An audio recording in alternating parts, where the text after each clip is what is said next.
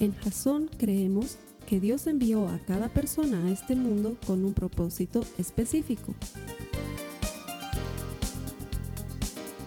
Nuestra misión es ayudarte a que tengas una relación personal con Jesús y a través de ella encuentres ese propósito para tu vida. Queremos ayudarte a alcanzar ese propósito.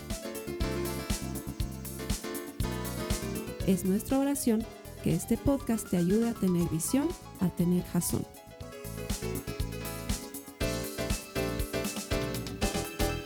Bienvenido a Jazón, gracias por conectarte. Hacemos este esfuerzo de colgar una prédica semanal, convencidos de que podemos llegar a tu casa, a tu oficina, no sé dónde estés en este momento, y ayudarte a desarrollar una relación personal con Jesús. Porque todo el que encuentra a Dios encuentra vida. Y hay vida en la palabra de Dios. Esa vida está esperando por ti, tocando la puerta de tu corazón, llamando ahora para que le abras la puerta. Esa vida se llama Jesucristo y Él promete que si tú le abres, entrará y cenará junto contigo, será tu amigo. Como hemos estado aprendiendo en esta serie linda que hemos estado compartiendo sobre Moisés. Así que gracias por estar aquí, gracias por conectarte, que Dios recompense tu deseo de buscarle. Bienvenido. A las personas que están aquí, que semanalmente me acompañan a predicar, les bendigo en el nombre de Jesús por tomar la decisión de honrar a Dios. Él honra a los que le honran y no hay manera de que tú eligiendo honrar a Dios en tus tiempos y con lo que tú haces, Él no te devuelve en honra lo que estás haciendo por Él. Él no es deudor con nadie y Dios bendice y da porque esa es su naturaleza. Y cada vez que tú vienes aquí a la iglesia, te abres a la maravillosa ventana que Él abre en los cielos de bendición y de gracia para los que confían en Él. Así que gracias por estar aquí. Bienvenido. Vamos a cerrar nuestra serie que se llama Atravesando el Desierto. Cuatro semanas le hemos dedicado a Moisés. Moisés es mega famoso, es una estrella de cine ahora. Todo el mundo conoce a Moisés de alguna manera y eso es bueno, es, una cosa fantástica. Pero no nos hemos centrado, si has estado siguiendo la serie con nosotros, no nos hemos centrado en los hechos del Éxodo y, de lo que viene a continuación y la salida de, Egipto. Eh, si bien los milagros y las señales y las cosas que vivió Moisés son importantes y extraordinarias, nos hemos centrado en la persona para que nos miremos un poquito al espejo con Moisés, veamos qué nos falta y qué nos sobra. E imitando la conducta de Moisés, nosotros tengamos mayor intimidad con Dios. Esa era la, la idea de la serie. La primera semana hemos aprendido cómo Dios te ha llamado por tu nombre, te ha escogido. No estás aquí porque se te ocurrió, es porque Dios te está buscando. Él tiene un propósito para ti. La segunda semana aprendíamos que no importa lo que hagamos, no importa si decidamos seguir o no a Dios, el diseño original permanece en nosotros y vamos a tender a ir en pos del diseño original. Y para que el diseño original funcione, ese anillo tiene que entrar en el dedo correcto y Dios está esperando que respondas a su llamado. Moisés respondía, aunque con temor y con incertidumbre al principio, luego con obediencia y con absoluta confianza a Dios. ¿Cómo le respondes tú? Eso aprendimos la segunda semana. La semana pasada sobre la intimidad que desarrolló Moisés con Dios y Dios con Moisés. Y veíamos que la salvación, esa es gratis para todo aquel que crea. Si tú crees en Jesucristo, has recibido salvación. ¿Qué es eso? Eso quiere decir perdón de pecados y entrada en la vida eterna. Eso está garantizado para todo aquel que cree. Pero una cosa es ser perdonado y tener ingreso a la eternidad y otra muy distinta es ser amigo de Dios, ser compañero de Él y conocer lo que Él quiere y entender su corazón y que suceda lo mismo con, el tuyo. Eso es trabajo, eso no es gratis. Si tú no te conectas con Dios, eso no va a ocurrir. Y la manera en la que nos conectamos con Dios que hemos aprendido es conocer a Dios, servir a Dios y buscar a Dios. Y eso se transforma en un ciclo. Cuando yo conozco a Dios, lo sirvo. Y cuando lo sirvo, lo busco porque necesito más de Él. Y cuando lo busco, al encontrarlo, lo conozco más. Y como consecuencia de conocerlo, quiero servirle más. Y como consecuencia de servirle más, voy a necesitar más de Él y lo voy a buscar más. Y se vuelve un ciclo sin fin. Y eso genera intimidad. Eso lo veíamos la semana pasada. Y ahora vamos a cerrar la serie con un tema que he decidido llamarlo obediente. Que probablemente de todas las características que tuvo Moisés, fue la más sobresaliente. Moisés era obediente más que todas las cosas. Eh, eh, podemos decir que Moisés eh, no hablaba bien en público, podemos decir que Moisés no era de tener muchos amigos, podemos decir muchas cosas de Moisés, buenas y malas, pero si hay algo que sobresalía en Moisés, era su obediencia. Dios le hacía, le decía que haga algo y Moisés lo hacía sin cuestionar a Dios. Si, Dios le decía a Moisés, Moisés te tienes que poner de cabeza, Moisés nunca pensaba y decía, ay, se me van a caer las, se me van a caer, ¿cómo se llaman? Pues el, el trajecito de los, los judíos, ¿cómo se vestían? Pues, ¿cómo se llama ese trajecito? ¿Túnica? Gracias. Él no decía, si me paro de cabeza se me va a caer la túnica y se me van a ver las bombachas. si Dios le decía, párate de cabeza, Moisés se paraba de cabeza y no preguntaba, él hacía caso. Y quizás, solo quizás, por eso es que Dios utilizaba tanto a Moisés, porque valía la pena conectarse con alguien que iba a hacerle caso en todo. De hecho, cuando Jesús viene, la Biblia nos dice que Jesús es el nuevo Moisés. Que si Moisés puso la ley en tablas, Jesús viene a poner la ley en nuestros corazones. Moisés sacó al pueblo de Dios de la esclavitud de Egipto y Jesús saca al pueblo de Dios de la esclavitud del pecado. Jesús es el nuevo Moisés en función. Y Jesús viene a revelarnos la clave de conectarnos con Dios, la clave de la relación padre-hijo que Él quiere que desarrollemos con Dios. Y esta clave es la obediencia. Jesús dice, si me aman, guardarán mis mandamientos. Si me aman, harán lo que yo digo. La manera top en la que le demostramos nuestro amor a Jesús ni siquiera está en la alabanza o en venir a la iglesia o en darle una ayuda económica a alguien que lo necesita. La manera top de hacerle caso, de, de, amor a Dios es haciéndole caso. Y claro, cuando le haces caso, le alabas. Y cuando le haces caso, vienes a la iglesia. Y cuando le haces caso, sirves al necesitado. La mejor manera de demostrarle tu amor a Dios es haciéndole caso. Eso nos lo enseña Jesús, quien vino a revelarnos la ley en sí mismo. Y sin embargo, Moisés ya había entendido esta clave tiempo atrás, porque eso es lo que distinguía la vida de Moisés. Acompáñame a Deuteronomio, el capítulo 28, el verso 1. Deuteronomio 28, 1.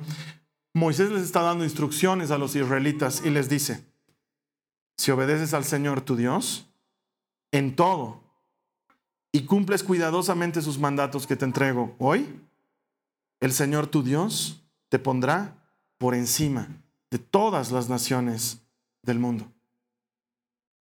El Señor Dios te pondrá en un lugar de importancia si haces caso. ¿Por qué esto es trascendental? ¿Por qué tanto énfasis en la obediencia cuando entramos en la vida cristiana? Porque todo comenzó por desobediencia. El problema de Adán y Eva en el primer capítulo, en los primeros capítulos del Génesis, fue la desobediencia. Y creo que lo tenemos claro, pero vamos a hurgar un poco más profundo. Cuando desobedecieron, no desobedecieron en cualquier cosa. Lastimosamente, Adán y Eva desobedecieron en su intención y su capacidad de elegir entre el bien y el mal por encima del criterio de Dios. Te explico por qué. El árbol del que ellos comieron es el árbol del conocimiento del bien y del mal. A partir de que Adán y Eva comieron de ese árbol, ellos empezaron a decidir por cuenta propia lo que era bueno y lo que era malo para sus vidas, sin tener ya en cuenta a Dios. ¿Cómo lo sabemos? Cuando se ocultaron porque estaban desnudos y ellos dijeron, estar desnudo es malo, no le preguntamos a Dios si es bueno o malo, a nosotros nos parece malo, nos escondemos. Y desde ahí el gran y eterno problema del ser humano en este planeta, lo vives tú y lo vivo yo, es que no sabemos la diferencia entre bueno y malo y por eso tenemos grandes líos a nivel de humanidad, porque lo que es bueno para unos es malo para otros y viceversa. Y hemos sacado a Dios de la ecuación y pensamos que podemos administrar la elección entre lo bueno y lo malo cuando somos incapaces de hacerlo. Mientras que por medio de la obediencia, Dios te enseña lo que es bueno y malo en su palabra. Eso es retornar a las bases encontrar el camino correcto. Cuando eliges, en lugar de que seas tú el que va a tomar la decisión sobre bueno y malo, que sea el Señor el que te enseñe lo que es bueno y lo que es malo. Una de las primeras cosas que me pasa por ser pastor cuando la gente se entera es que me empiezan a preguntar sobre pecados. Es lo primero que pasa. ¿Y ir al gimnasio es pecado? ¿Ver tele es pecado? ¿Ver tele que sea medio ¿Subidita de tono es pecado? ¿Jugar cartas es pecado? ¿Jugar a la lotería es pecado? ¿Que mi chico venga a dormir a mi casa es pecado? Y así empiezan a preguntarme. ¿Y por qué? Porque el dilema del ser humano es lo bueno y lo malo. es bueno, es malo. Y cuando conoces su palabra, ya no eres tú el que decide qué es bueno y qué es malo. Cuando conoces su palabra, es Dios el que te dice lo que es bueno y lo que es malo. Y cuando le haces caso, nunca más te equivocas. Si le obedeces a Dios, nunca más te equivocas, nunca más cometes un error. ¿Por qué? Porque estoy haciendo lo que dice tu palabra. Y al hacer lo que dice tu palabra, no hay forma de que me equivoque. Esa era la vida de Moisés. Si te das cuenta, Moisés hizo cosas extraordinarias. Abrir el mar rojo, traer plagas. Ha debido ser espectacular. Imagínate levantar tu vara y que todo empiece a oscurecerse. Todo. Dice que las tinieblas eran tan densas que podían cortarse, las podías sentir a las tinieblas. Eso es extraordinario. Pero lo que pasa en la vida de las personas que creen en Dios y que aceptan su palabra es que con mucha frecuencia un acto extraordinario de Dios va a estar precedido por un acto sencillo de obediencia del hombre. Un pequeño acto de obediencia tuya va a desencadenar un acto extraordinario de parte de la mano de Dios. ¿Cómo lo sé? La vida de Moisés me deja verlo. Moisés, mete tu mano en tu pecho. Mete, saca, lepra. Obediencia, simple, te hago caso. No te pregunto por qué. ¿Por qué quieres que meta mi mano en mi pecho? ¿Qué hay en mi pecho? Avísame con anticipación. No puedo meter mi mano en mi pecho sino más. ¿Qué hay en mi pecho? ¿Hay una araña en mi pecho? Avísame si voy a meter mi mano en mi pecho. No puedo meter. Mete, él mete. Saca, él saca. Volvió a meter, él mete. Obediente. Anda y pon tu bastón en el río Nilo. ¿Por qué? ¿Qué vas a hacer en el río Nilo? ¿Qué pasa si pongo mi bastón? ¿Se va a mojar mucho? No me gusta el bastón mojado. Tú anda y pon. Dios no necesitaba hacer eso con Moisés. Dios decía, Moisés hacía. Anda y dile a Faraón tal y cual cosa. Moisés no decía, ay, qué difícil, el faraón no me cae mucho, yo no le caigo a él, ya varias veces me ha botado del palacio. No, anda y él iba y le decía. Y detrás de un pequeño acto de obediencia humana, se desencadenaba una poderosa acción del Dios que todo lo puede. El poder de la obediencia es ese. No es muy difícil lo que Dios nos pide hacer. Y sin embargo, detrás de ese sencillo acto de obediencia, Dios desata su poder sobrenatural. Moisés era una persona como tú o como yo, normal, simple, con inseguridades, con defectos, pero le hacía caso. Y producto de hacerle caso, Dios obraba con su mano poderosa en todo lo que tenía que hacer. Mira lo que dice la Biblia sobre Moisés, números 12 en el verso 3. Números 12, 3 dice, Moisés era un hombre muy humilde. En toda la tierra no había nadie más humilde que él. De hecho, y de acuerdo a la, diferencia de, de versión de Biblia que utilices, ya sea que usen la palabra humilde o ya sea que utilicen la palabra manso, nos van a describir a Moisés de esa manera. Era el hombre más manso de la tierra, dicen algunas versiones de Biblia. Otras dicen, era el hombre más humilde de la tierra. La humildad y la mansedumbre son dos condiciones que te ayudan a ser obediente.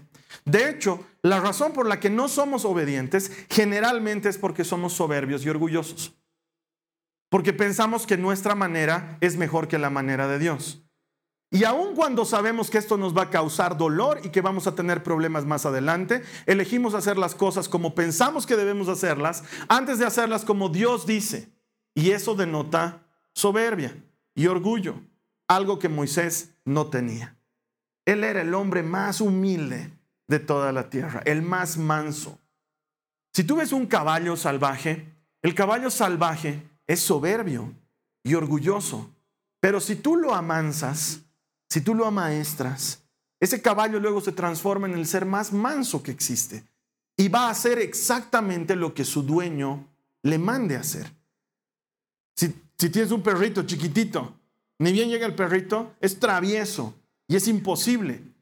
Pero si tú pasas tiempo amansándolo, ese perro luego se va a volver dócil, manso. ¿No te ha pasado que ves uno de esos monstruos y su dueño te dice, tranquilo, no muerdes, bien manso? Fruto del entrenamiento, ese perro se ha vuelto manso y obedece órdenes. Ahora, la ventaja es que en nosotros el Espíritu Santo produce humildad, dice la Biblia.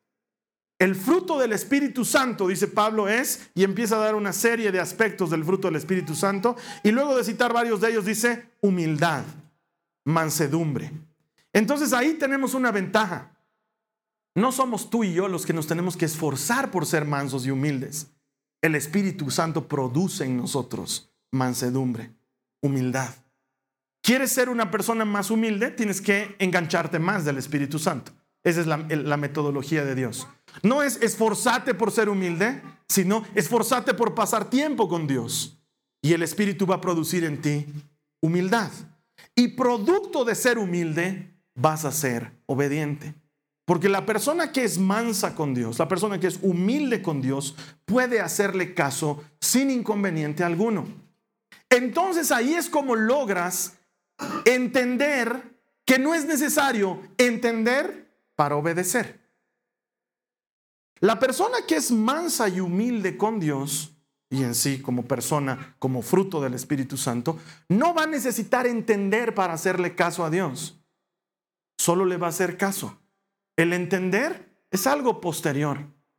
Siempre les digo que Dios no está jugando a las escondidas con nosotros y que Él va a terminar por revelarnos su corazón y su intención. Pero en un inicio Dios te va a pedir que hagas cosas que no entiendes.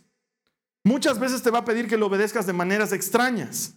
Y decimos, no entiendo por qué Dios me está pasando por esta circunstancia. O no entiendo por qué Dios no me saca de esta necesidad. O no entiendo por qué Dios permite que viva, viva esto difícil en mi vida. No lo tienes que entender. Solo le tienes que hacer caso. Cuando pases, luego vas a entender. Luego cuando mires esas circunstancias, esa necesidad, ese problema, eso que hayas vivido, vas a decir, esto que estoy viviendo hoy no hubiera sido posible si no hubiera pasado por ese momento y ahora lo entiendo. En ese momento no lo entendía. Los seres humanos luchamos mucho por entender a Dios. Y en el trasfondo de eso está que todavía no somos mansos y humildes. El manso y humilde solo hace caso. Nada más. Y hay solo dos cosas en todo este universo creado por Dios. Solo dos cosas que llaman la atención de Dios. Nada más, solo dos. La primera, la fe, que le creas. No que creas que Él existe, porque hasta los demonios creen que Él existe y le tienen miedo. Que le creas. Y la segunda, la obediencia, que le hagas caso. ¿Cómo sé eso? Porque la Biblia lo enseña. Debes acordarte de ese pasaje de Jesús recostado con sus discípulos, tomando sombrita bajo un sicómoro, y un centurión acercándose a Jesús y diciéndole, Señor, perdón que me dirija a ti, tengo un criado enfermo en mi casa y es muy especial para mí. Le tengo mucho cariño y mucha estima. Está enfermo y sé que tú puedes sanarle. Jesús, como era él siempre, se sacude, se pone de pie y le dice, vamos, vamos. No, no, no, le dice el centurión, no me malinterpretes, no es que no quiero recibirte en mi casa, es que no puedo recibirte en mi casa porque soy indigno de recibirte en mi casa. No merezco que vayas a mi casa. No, no es la gran cosa.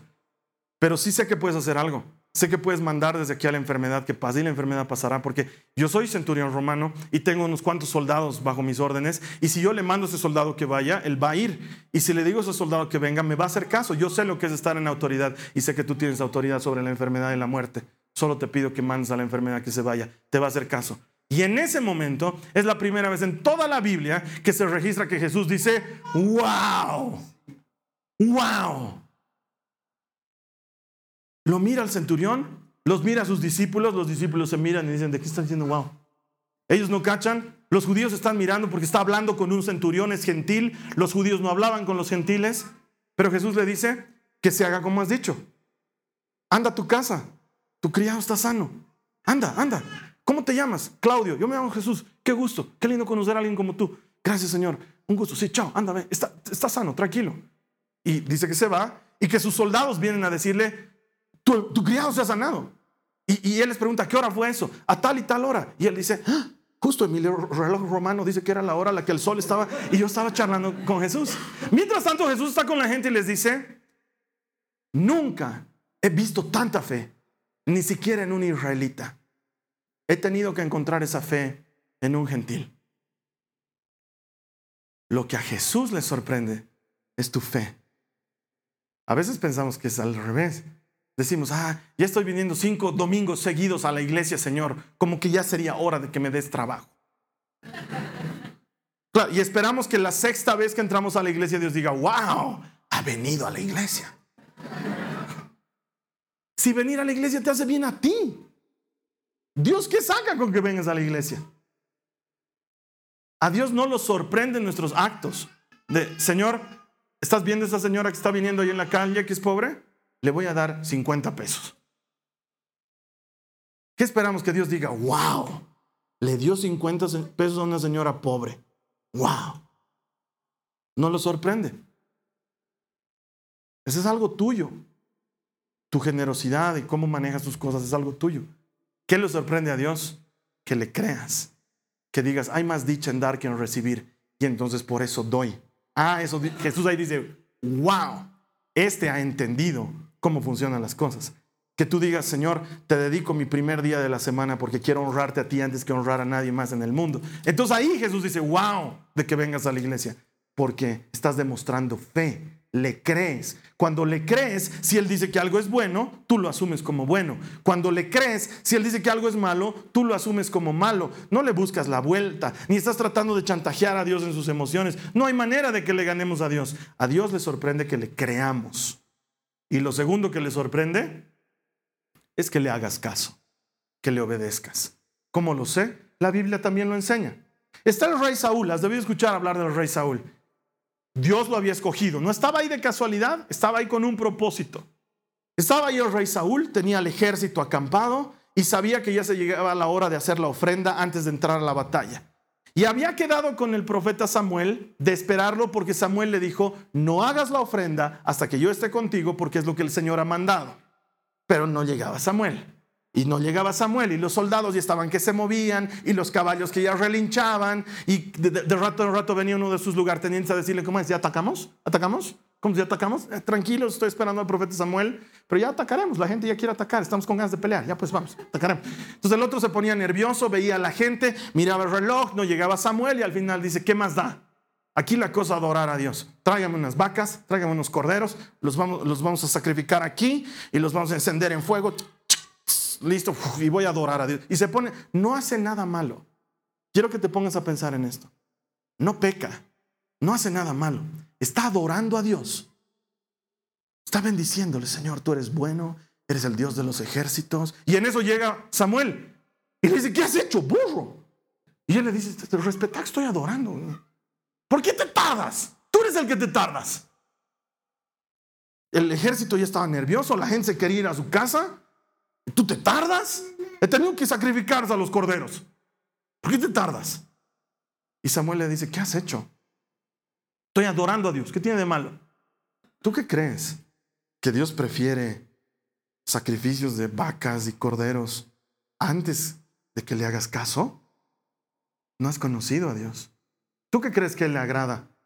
Alabanzas, cantos, pero que no le hagas caso. No has conocido a Dios. Porque si a Dios le agrada algo, dice Samuel, es un corazón obediente. Por encima de los sacrificios, por encima de las ofrendas. A Dios le sorprende que le creas y que le hagas caso. Es lo único que le sorprende. Y Moisés cumplía esos requisitos. Le creía y le hacía caso. Pero hubo un punto en su vida, en la vida de Moisés, en la que cometió un error cometió un error que le costó la entrada en la tierra prometida. Ese error le valió que no entre con los demás que habían recibido la promesa.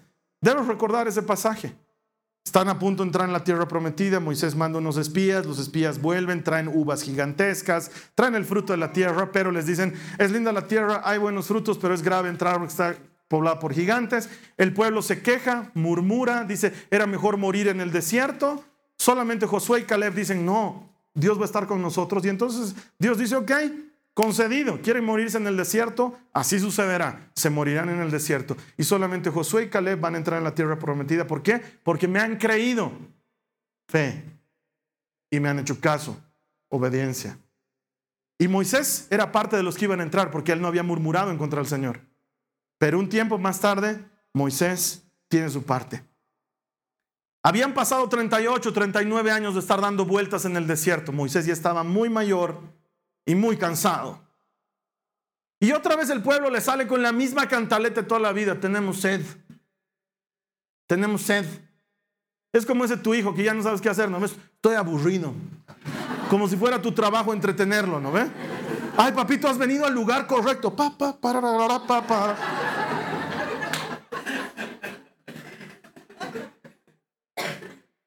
Mis hijas no tienen permiso de aburrirse. Tienen que buscarse la vida. ¿Qué es eso de venir? Estoy aburrido. ¿Qué soy yo? Máquina de diversiones, PlayStation. Así era el pueblo con Moisés. Tenemos sed. Y Moisés ya estaba furioso. Entonces va y habla con el Señor y le dice, ¿sabes qué? Ya estoy podrido de los israelitas, Señor. Me piden agua. ¿Qué tengo detrás de mi, de, mi chamarrón número de teléfono y dice, Villa Santa o qué? ¿Qué me piden agua? Tú no has entendido el chiste porque Villa Santa es una empresa que reparte agua aquí en mi país. Ok. ¿Qué, se piensan que o qué? Y Dios le dice, le dice, chill, tranquilo Moisés, no te enojes. Anda y delante de todo el pueblo vas a hablar con la peña, con la roca que está ahí, vas a hablarle y va a brotar agua y tema solucionado. ¿Te has olvidado que yo estoy aquí? Estoy en control, tranquilo. Pero Moisés estaba furioso y baja y les tira la reta de su vida a la gente. Y les dice, ya me tienen podrido. Tengo sed, tengo sed. ¿Qué tengo que hacer yo? ¿Tengo que darles agua? Y toma su bastón, su vara de pastor, y se acerca a la roca y le tira dos golpes. ¡Pa! ¡Pa! Y brota agua. Y la gente va ahí. Y Moisés furioso los mira tomando el agua. Y Dios lo mira a Moisés y le dice, ¿por qué no me has hecho caso? Tú siempre me haces caso. ¿Qué ha pasado ahora? Te he dicho que vayas y hables con la roca. Nunca te dije que lo riñas. Nunca te dije que golpees la roca. Anda y habla con la roca. Moisés, lo siento. No vas a entrar en la tierra prometida. ¿Qué? ¿Por una soncerita? Todo el mundo dice eso. Escuchan esta historia y todo el mundo dice, ¿por, esa soncerita? de nada valen los 38 años en el desierto, de nada vale toda la obediencia con el... De nada sirve obediencia a medias es desobediencia. Dios se lo toma todo muy en serio. Mira lo que dice Deuteronomio capítulo 3 versos 25 al 26. Dice, Está hablando Moisés con los israelitas, ya sabe que no va a entrar a la tierra prometida, es su discurso de despedida y les dice que había orado con el Señor y les cuenta cómo fue su oración. Te pido por favor que me permitas cruzar el Jordán. Eran brothers, ¿te acuerdas? Bien íntimos, bien amigos. Entonces él se siente con la confianza de decirle, como tú le dices al policía de tránsito, déjame pasar pues. Esta vez déjame pasar. Te pido por favor que me permitas cruzar el Jordán para ver esa tierra maravillosa que hay al otro lado. La bella zona montañosa y los montes del Líbano. Pero el Señor estaba enojado conmigo por culpa de ustedes, les dice a los israelitas. Y no quiso escucharme. Ya basta, exclamó el Señor. Ni una sola palabra más sobre este asunto. No, Moisés, te quiero, pero no vas a entrar en la tierra prometida. La tierra prometida es para el que me hace caso. Pero te he hecho caso toda mi vida. Solecita vez.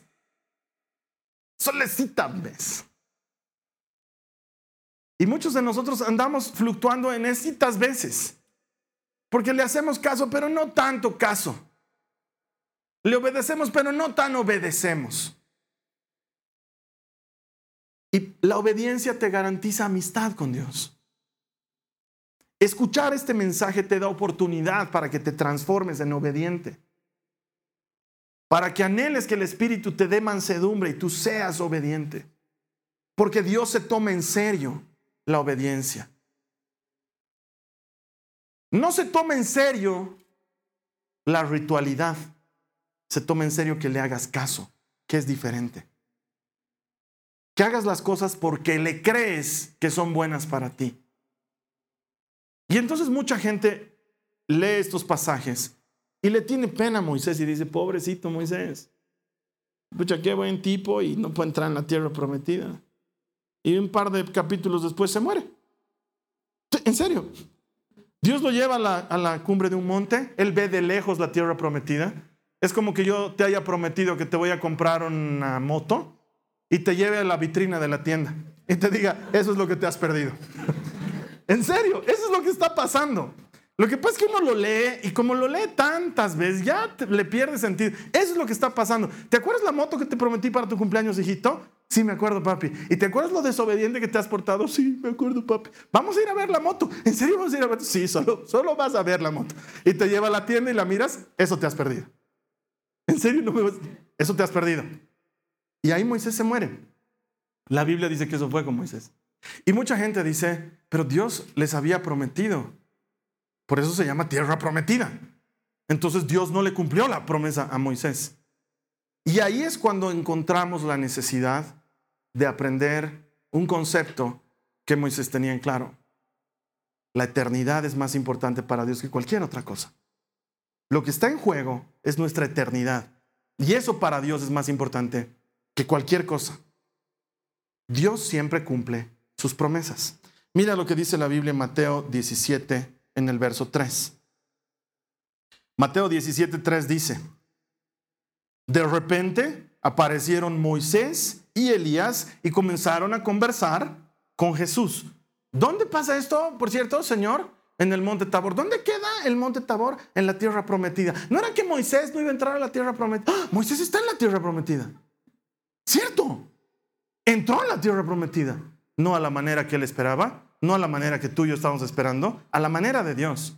Él no está interesado en lo temporal de nuestra vida en nuestras nimiedades. Y me ha dicho, no me ha dicho, me quiere, no me quiere, me ha despedido, me debe tres meses. No están esas cosas. Dios está en lo eterno. Está enfocado en lo eterno. Moisés no iba a entrar ese rato en la tierra prometida, pero iba a entrar en la tierra prometida, que es eterna y que permanece para siempre. Y como prueba de ello, cuando Jesús se transfigura, ¿quiénes aparecen a su lado? No aparece Enoch y Elías, no aparece Abraham y Elías, no aparece quien sea y Elías. ¿Quién aparece? Moisés, el que ya había entrado a la tierra prometida. Para Dios es muy importante la eternidad. Es lo que realmente cuenta. ¿Cuánto tiempo vamos a vivir tú y yo aquí? No importa cuánto tiempo nos quede, es poco. Más aún si lo comparas con lo que es ser eterno, es poco. A Dios le importa la eternidad. Eso es lo que le importa. Tu eternidad y la mía. Y esa eternidad implica obediencia, hacerle caso, creerle y hacerle caso.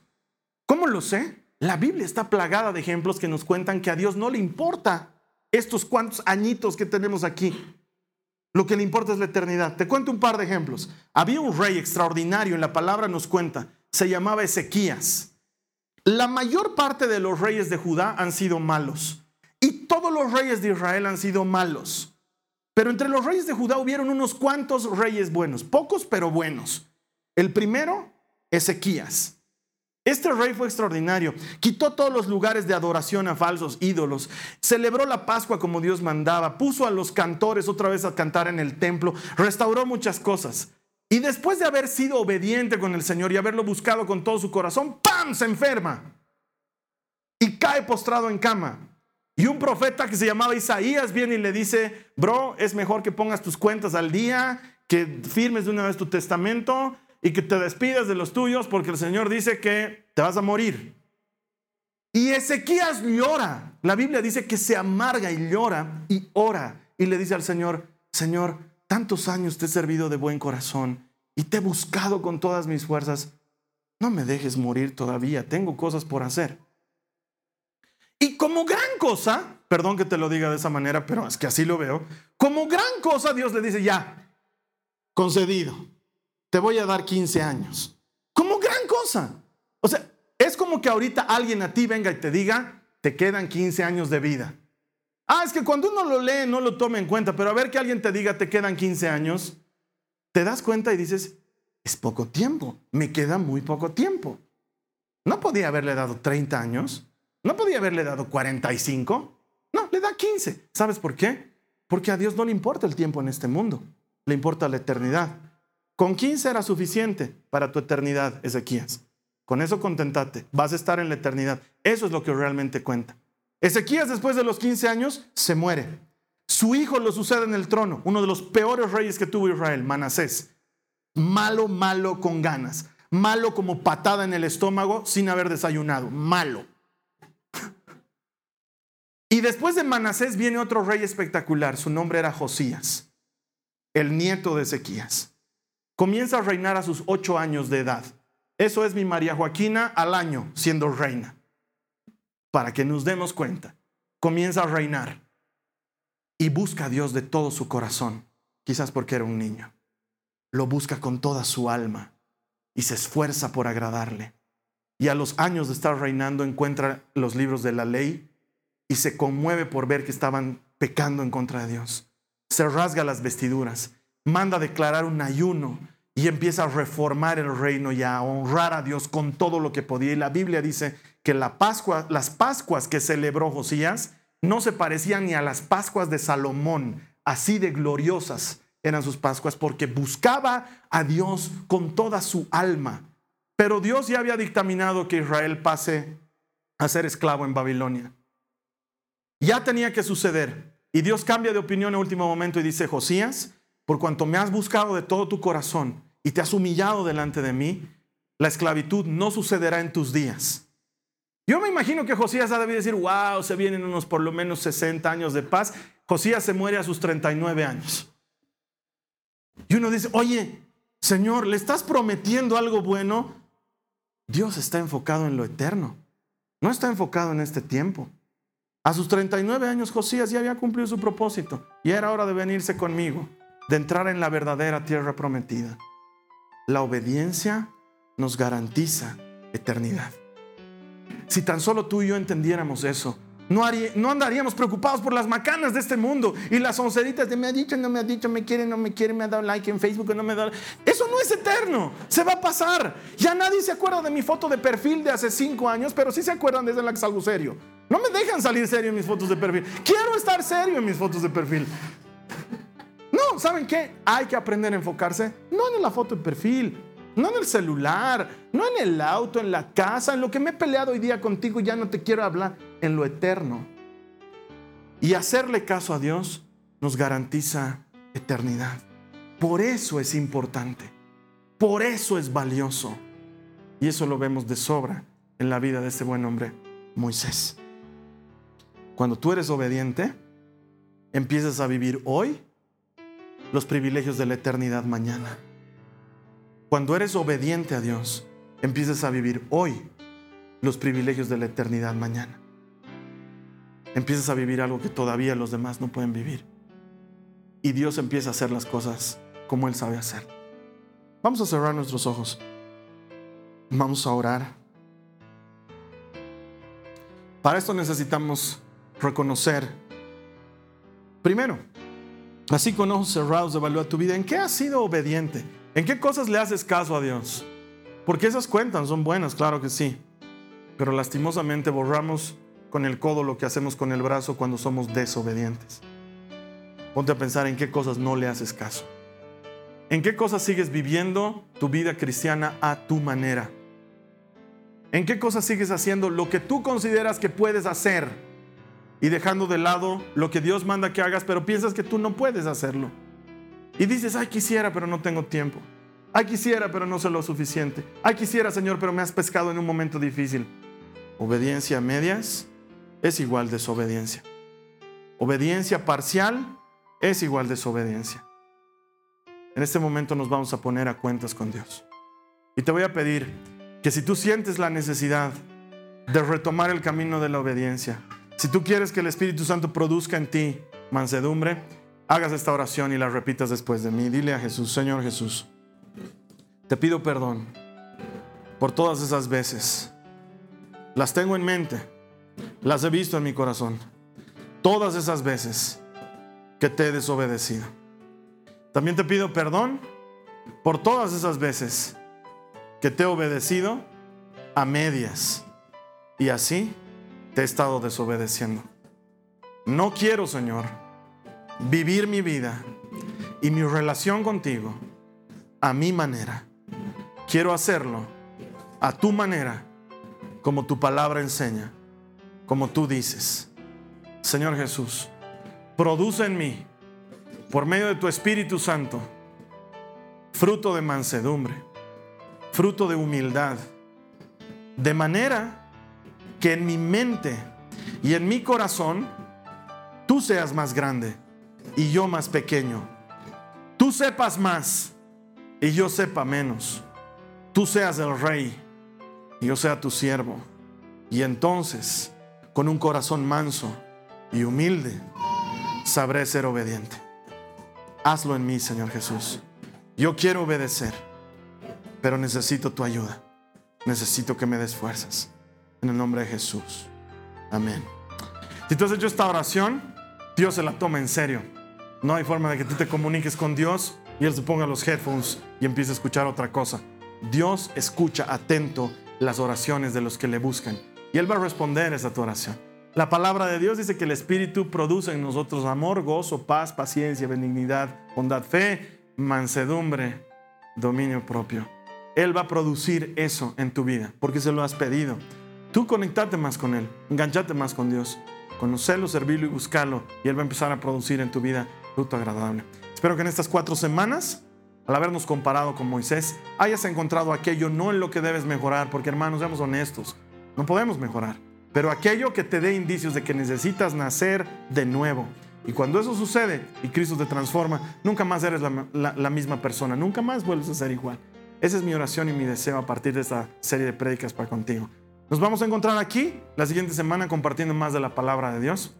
Te pido que me des una mano y que les ayudes a otros haciéndoles llegar este mensaje gratis para que luego tú y yo celebremos que todo el que encuentra a Dios encuentra vida. Te voy a ver aquí la siguiente semana. Chao. Esta ha sido una producción de Jason Cristianos con Propósito. Para mayor información sobre nuestra iglesia o sobre el propósito de Dios para tu vida, visita nuestro sitio web www.jason.info. Allí encontrarás muchos recursos para animarte en tu relación con Dios, enseñanzas, nuestro blog, prédicas y mucho más. Te lo deletreamos www.jazon.info. También puedes visitarnos en nuestro sitio en Facebook www.facebook.com barra Que Dios te bendiga abundantemente. Muchas gracias.